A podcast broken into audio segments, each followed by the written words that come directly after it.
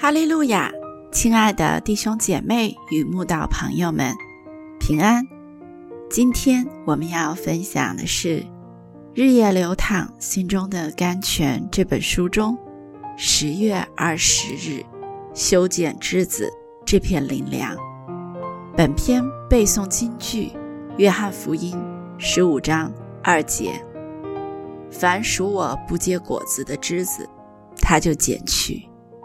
凡结果子的，他就修理干净，使枝子结果子更多。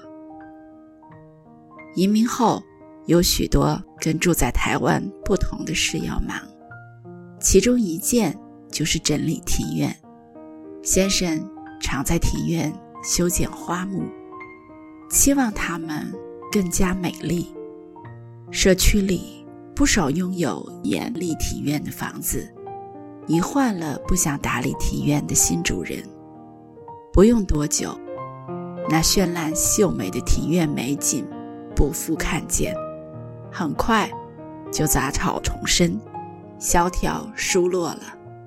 所以，只要是有花木扶疏、绿草如茵庭院的房子，必有用心修花剪木的主人。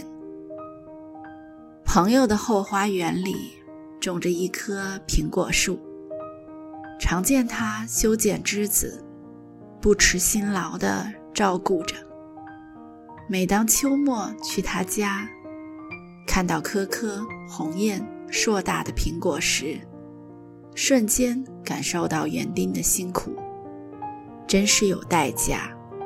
反观我家后院溪谷里野生的苹果树，因为从来没人去管它。结出的苹果就像绿色的小枣子，不止长相难看，吃起来味道也酸涩到无法下咽。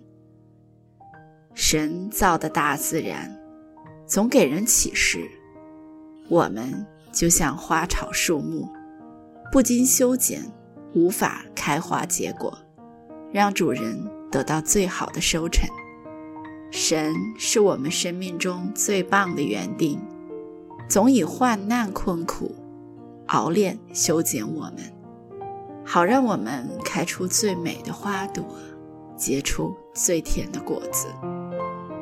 许多爱神的信徒常常伤心不解，为何像他们这样牺牲奉献、爱主事主的人？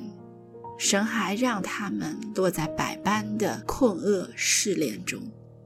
如果他们有机会向我们当起园丁，经历一下修剪花木的过程，便能明白一切都是神的美意。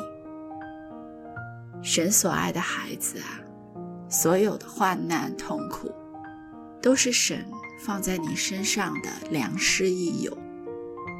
可以引领你走向信仰的高峰。你看园丁为何修剪花木，为的就是要让它们长得更好。如果园丁不替他们修剪不长果子的枝子，不拔掉太过茂盛的叶子，这些无用的枝叶将吸掉太多果子需要的养分，果子何以长得又大又美？千万不要再怀疑神的慈爱与信实，更不要抱怨所遭遇的试炼与困难。没有被难关磨练过的生命，就像没有被园丁修剪过的果树，无法结出上好的果子。若是这样，你还要神停止对你的修剪，挪开对你的磨练吗？